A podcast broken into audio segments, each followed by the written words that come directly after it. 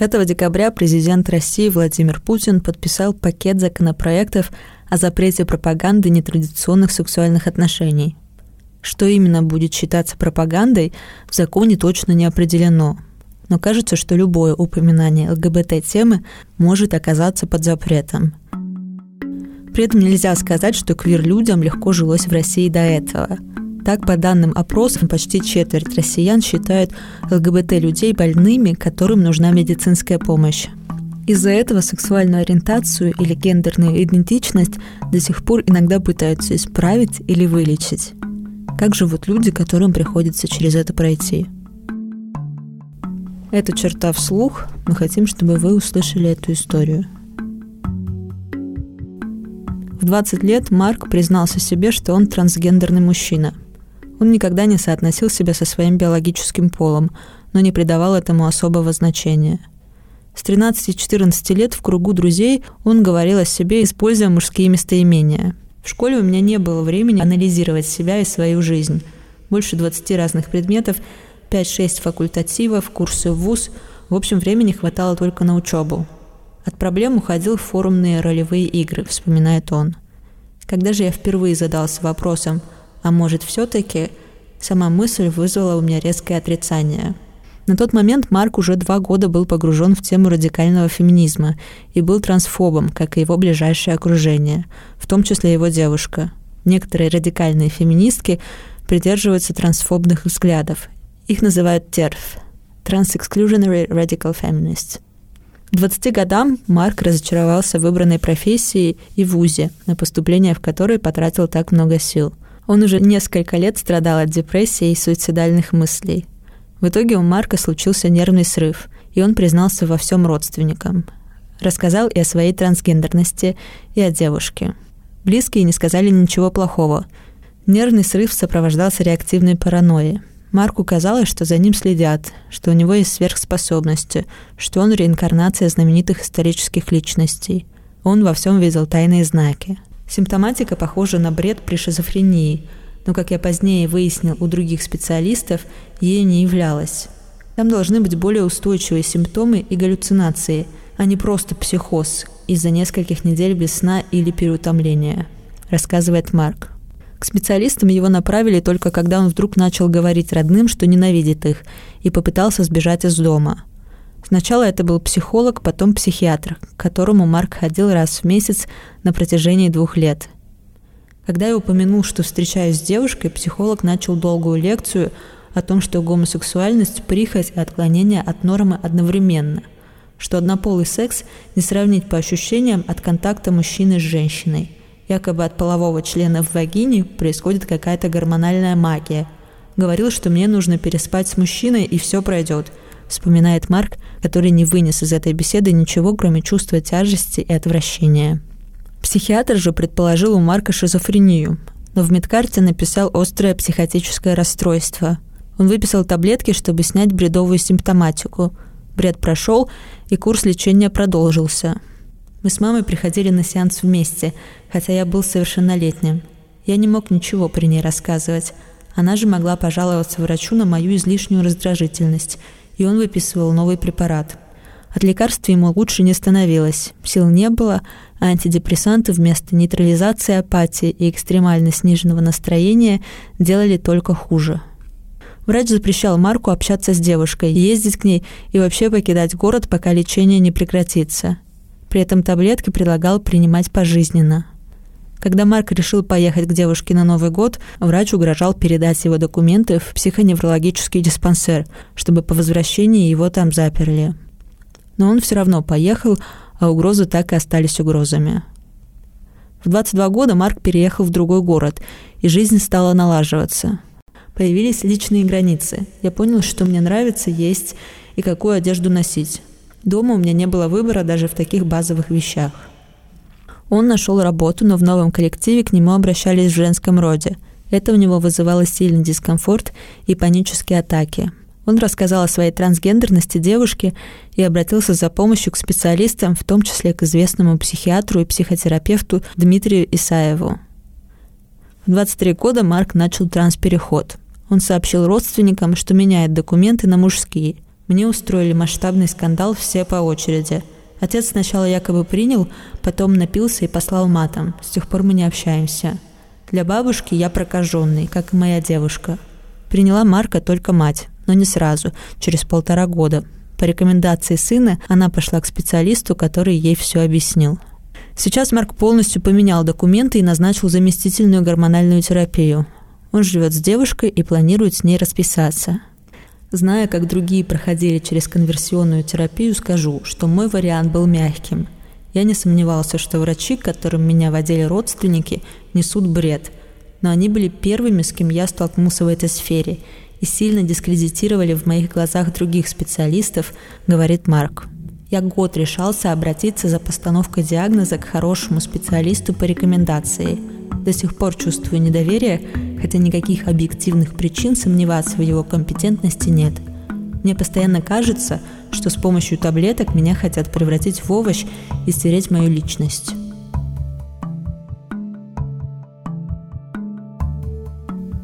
Рамилю 25 лет. Все его детство прошло в маленькой казахской деревушке. Он был единственным мальчиком в многодетной семье.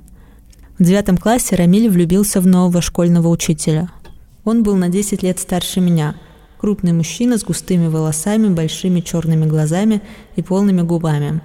На его уроках я всегда сидел в первых рядах. Ничего делать не мог, просто смотрел и любовался, вспоминает Рамиль. Я понял, что мне нравятся мужчины, но тогда не знал, как это явление называется, откуда оно и много ли таких, как я. В нашей деревне не было интернета, а у меня дома компьютера или телефона. Окончив школу с отличием, Рамиль уехал поступать в город за много сотен километров от дома. Однажды он увидел в телефоне у соседа в общежитии гей-порно и стал расспрашивать, что это такое. Так Рамиль узнал об ЛГБТ и, наконец, понял, кто он и как это называется. На первом курсе он начал встречаться с мужчинами, а в конце второго влюбился в парня, с которым он вместе вот уже семь лет – После окончания университета Рамиль по распределению уехал работать в деревню в соседний район. Там же стал снимать комнату у пенсионерки, а на выходных возвращался в город к своему бойфренду. Половину зарплаты Рамиль отправлял родителям. Те были недовольны, просили больше денег и звали домой. Через несколько месяцев под Новый год за Рамилем неожиданно приехал отец. Начал собирать его вещи в чемодан и сказал, что они немедленно уезжают домой – Рамиль не понимал, что происходит, пытался остановить отца, даже вызвал участкового, который сказал, что без заявления делать ничего не будет. Рамиль решил не писать заявление, так как, по словам участкового, отца арестовали бы на 15 суток. После ухода участкового отец избил Рамиля, забрал его ноутбук, деньги, часть одежды и уехал. Как оказалось, ненадолго. Через три недели он снова вернулся за сыном, на этот раз с матерью. Она плакала, и Рамиль не смог ей отказать. Вместе они поехали на вокзал, но уже у поезда Рамиль понял, что совершает ошибку. Он попросил помощи у местных полицейских, пожаловался, что родители хотят отвезти его домой против воли. Они ответили, что я взрослый и должен сам разбираться. Мне 22 года было на тот момент, но родители же меня не слушали. В общем, родители сказали полицейским, что я психически нездоров, и они помогли запихнуть меня в поезд. Думаю, им просто не хотелось проблем. У Рамиля опустились руки, он замкнулся в себе. Дома просто лежал в своей комнате и ни с кем не разговаривал. Отец упрашивал его пожить дома хотя бы месяц и обещал, что если ему не понравится, он сможет уехать. Дней через десять Рамиль решил сбежать. После обеда, пока все дома спали, он вылез в окно и на такси уехал в город. Моя главная ошибка, что я вышел у автовокзала, сел в маршрутку и уехал в областной центр, говорит Рамиль. В нашей деревне всего несколько таксистов, поэтому родители быстро поняли, куда я еду. Мой двоюродный брат работал недалеко от автовокзала и по просьбе родителей стал расспрашивать водителей и показывать им мое фото. Они сказали, на какой маршрутке я уехал. Его догнали на полпути и снова вернули домой. Сильно избили, отобрали документы и телефон. Оказалось, родители решили, что Рамиль спит с пенсионеркой, у которой снимал квартиру, и что она его приворожила – я вообще не понимаю, как такое могло прийти им в голову. Потом они, конечно, прочитали в моем телефоне переписки с парнем и друзьями, говорит он. На следующий день родители отвезли Рамиля к мусульманской целительнице. Она накрывала меня белой тканью, ходила вокруг, что-то приговаривая и размахивая серебряным кинжалом. Мне было смешно. Я знал, что абсолютно здоров, что никто меня не приворожил и не проклял. Так продолжалось три дня. Затем отец на всякий случай нашел русскую целительницу, которая работала с разными религиями. Она смотрела Рамилю в глаза несколько минут, не отрываясь. А потом сказала отцу, что ничего плохого, темного в сыне не видит, что он человек, который живет по своим правилам и всегда будет поступать по-своему. Эти слова Рамиль запомнил и говорит, что они стали его кредо. Отца это не убедило. Он уговорил целительницу полечить сына, сделать его нормальным человеком. Рамиль уже было все равно. Он только жалел, что не может вернуть себе свою прежнюю счастливую жизнь. Он ходил к целительнице неделю, пил по два литра заговоренной воды в день, сжигал соль, обернутую в черную ткань, делал все, чтобы от него отстали. Родители нашли сыну работу в соседнем городе, но и там Рамиль был под присмотром, на этот раз дяди. Ему удалось выпросить назад телефон и связаться со своим парнем. Я ему все рассказал, он был, конечно, в шоке. Ходил потом в полицию, но заявление не приняли, потому что мы друг другу никто. В общем, тогда я решил притвориться здоровым. Начал разговаривать с родителями, улыбался, делал вид, что ни на кого не обижаюсь. И через несколько недель родители поверили. Летом Рамиль поехал в город с двоюродной сестрой, якобы поддержать ее на экзамене и снова сбежал. С собой взял только удостоверение личности и немного денег, которые смог скопить. Мобильный телефон сразу выключил. На этот раз ехал не напрямую, а пересаживался из одной маршрутки в другую, чтобы его не смогли отследить. Через два дня он добрался к своему парню. Когда Рамиль включил телефон, он увидел десятки пропущенных от родственников, но не стал никому перезванивать. В один из дней ему позвонил деревенский участковый, к которому заявлением о пропаже обратились родители. Рамиль ответил, что родители прекрасно знают, где он и с кем, и что он сам напишет заявление, если они не отстанут. С этого дня родители оставили его в покое. Раз в месяц мама спрашивала у него, как дела, и все. Все пережитое не прошло для Рамиля бесследно. Он стал социофобом. «Я боюсь людей. Мне кажется, что кругом враги. Если с тобой так ужасно поступают близкие, то чего тогда ждать от остальных?»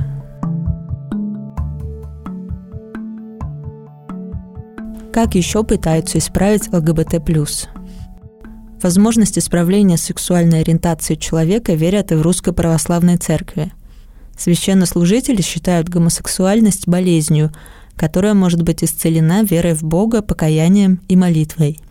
Пасторский опыт работы с людьми, имеющими гомосексуальную ориентацию, показывает, что в очень многих случаях человек может либо полностью избавиться от этого, либо так построить свою жизнь, чтобы это не мешало ему быть полноценным семьянином, заявлял в 2018 году тогда еще председатель отдела внешних церковных связей Московского патриархата митрополит Иларион. У протестантов-пятидесятников, к которым обратилась Галина, оказались похожие взгляды. Галина не собиралась исправлять свою сексуальную ориентацию, и проблем с родными у нее не было – в церкви она искала спасения от страданий после разрыва с партнершей. Именно там несколько ее знакомых смогли побороть наркотическую зависимость. Они говорили, что Бог исцелит ее душу, и Галине станет легче. До этого я как-то не задумывалась о вопросах религии. Церковь была в нашем районе. Я подумала, что хуже уже точно не будет. И пошла, рассказывает она. Однако в церкви сказали, что все страдания Галины от гомосексуальности, которая грех, и что это не от Бога, это дьявол извратил понятие любви. И посоветовали усерднее молиться, найти мужчину и выйти за него замуж. Хотя Галина понимала, что мужчины ее не привлекают, она страдала от сильного чувства вины, навязанного в церкви. Первые два года после прихода в церковь она ни с кем не встречалась. Потом нашла девушку и скрывала свои отношения от пятидесятников. Еще через три года она решила уйти из церкви. Я поняла, что больше так не могу – что не буду себя ломать и перестраиваться. Мне стали писать во все мессенджеры. «Приходи, мы тебе поможем, этот дьявол тебя искушает». Я не отвечала. Потом стали писать и моей матери, вспоминает Галина. В конце концов от нее отстали, но чувство вины и ощущение собственной неправильности еще некоторое время продолжали мучить женщину. Бывает, что человек не может принять свою гомосексуальность и хочет сам излечиться от нее. Так случилось с Александром. Он решил искать спасение в монастыре. Семья у меня не религиозная, мать не хотела меня отпускать, плакала, но отговаривать меня было бесполезно, вспоминает он. Александр стал трудником. Он все время боялся, что кто-то в монастыре догадается о его ориентации. но влюбился в монаха и вернулся домой. Александр смог принять себя только через несколько лет, после переезда в Петербург, когда узнал о существовании христианских ЛГБТ-общин. Магомеда Асхабова 7 месяцев лечили пытками в Хасавюртовском реабилитационном центре, куда его поместили родители. Пациентов центра приковывали наручниками к друг другу. Есть, ходить в туалет и спать приходилось вместе. Правозащитники помогли Асхабову уехать из России. Он уже обратился с жалобой на центр, в Следственный комитет и прокуратуру. Конверсионной терапии подвергаются не только гомосексуалы и трансперсоны, но и интерсекс-люди, которые рождаются с гениталиями, половыми железами или набором хромосом, которые нельзя однозначно отнести к мужским или женским. Так было и с Ольгой. Врачи не смогли точно идентифицировать ее пол. Гениталии новорожденной были ближе к женским. Но отец Ольги мечтал о сыне, поэтому ей провели несколько нормализующих операций, а в графе «пол» прописали мужской – Родители скрывали от Ольги историю ее рождения и растили как мальчика. Однако мальчиком Ольга себя не чувствовала и иногда говорила о себе в женском роде. За это ее наказывали и требовали вести себя по-мужски. Запрещали играть с девочками в куклы или семью, готовить, вышивать, делать что-то, чем могут заниматься только девочки. До школы родители несколько раз отправляли Ольгу в специальный санаторий, где были одни мальчики. Нас заставляли жить по строгому распорядку. Любое проявление эмоций каралось оплеухами и стоянием на тумбочке без движения, рассказывает она. Воспоминания про то место вызывают у меня панические атаки. До сих пор страшно, хотя для страха уже давно нет повода. В 13 лет у Ольги начала расти грудь. Одноклассники смеялись над парнем с сиськами. Я была напугана, но в то же время чувствовала, что так и должно быть, что это правильно, говорит Ольга. Мать отвела ее к врачу, который назначил уколы витаминов. Девушка поверила родителям и врачам и раз в две недели ходила на уколы в поликлинику. А в 20 лет бросила, потому что никто не сказал, для чего они нужны. Оказалось, что это был тестостерон. Только в 23 года, сдав анализы у генетика, Ольга узнала правду о себе. Но даже после этого некоторые гинекологи и терапевты пытались лечить ее. Мне говорили, что нужно продолжать колоть тестостерон и удалять грудь. Отправляли к психиатру, который решил, что я трансперсона, и посоветовал полежать в больнице, подумать, ведь это все в моей голове. Мол, раз при рождении сказали мальчик, значит так и есть. Последние несколько лет Ольга наблюдается только у платных специалистов, которые знают, кто такие интерсекс. Поведенческая терапия, наверное, так можно назвать то, что со мной сотворили в детстве. Сломали меня как личность. У меня отняли быть свободу той, кем я была рождена – с болью говорит Ольга. Нормализующие операции нужно запретить. Врачи не должны спрашивать, кого хотите. Это не компьютерная игра, где можно сохраниться и, если что, просто загрузить заново. Это живые люди, любой выбор, за которых мало того, что безнравственен, так еще и опасен. Люди сами должны понять, кто они, а если не могут сами, но очень хотят помощи, получить ее. Врачи должны рассказать обо всех рисках, последствиях и возможных вариантах. Псевдонаучные практики, направленные на лечение и исправление сексуальной ориентации или гендерной идентичности ЛГБТ-людей, называют конверсионной или же репаративной терапией. ООН приравнивает такую терапию к пыткам, жестокому, бесчеловечному или унижающему достоинство обращению. В 2021 году Франция стала третьей европейской страной, запретившей конверсионную терапию – в 2016 году это сделала Мальта, а в 2020 году Германия. Юристка ЛГБТ плюс инициативной группы «Выход» Ксения Михайлова говорит, что никаких оснований для оказания медицинской помощи в связи с наличием у человека той или иной сексуальной ориентации сейчас нет. Раньше поводом для лечения мог стать диагноз эгодистоническое расстройство, когда человек четко осознавал свою сексуальную ориентацию, но хотел ее изменить. Однако его исключили из международной классификации болезней 11 пересмотра, вступившей в силу в этом году. Оказание психиатрической медицинской помощи из-за постановки несуществующего диагноза человеку без психического расстройства незаконно, отмечает юристка. Теоретически постановка несуществующего диагноза может стать угрозой лицензии медицинской организации, однако Михайлова про такие случаи в России не знает. При конверсионной терапии речь может пойти о применении тяжкого вреда здоровью по неосторожности или даже умышленном причинении тяжкого вреда, доведении до самоубийства, говорит Михайлова. Однако все эти статьи Уголовного кодекса России предполагают, что последствия наступили. Если вам предложили конверсионную терапию, а вы отказались и терапию не провели, можно говорить о неправильной диагностике, которая не имела никаких последствий и нарушений Кодекса врачебной этики.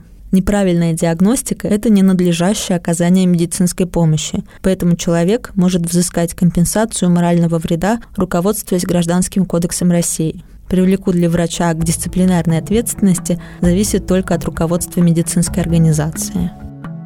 При этом после принятия нового закона о запрете пропаганды нетрадиционных отношений информация об ЛГБТ+, станет менее доступна. Решиться отстаивать свои права при попытках так называемого лечения будет еще сложнее. Текст для черты написал автор, который захотел сохранить анонимность, а прочитала я, Ольга Дмитриева. Полную версию текста вы можете прочитать на сайте черта.медиа. Это проект о насилии в России и о том, что можно сделать, чтобы его стало меньше. Подписывайтесь на наш подкаст и социальные сети и рассказывайте о нас друзьям.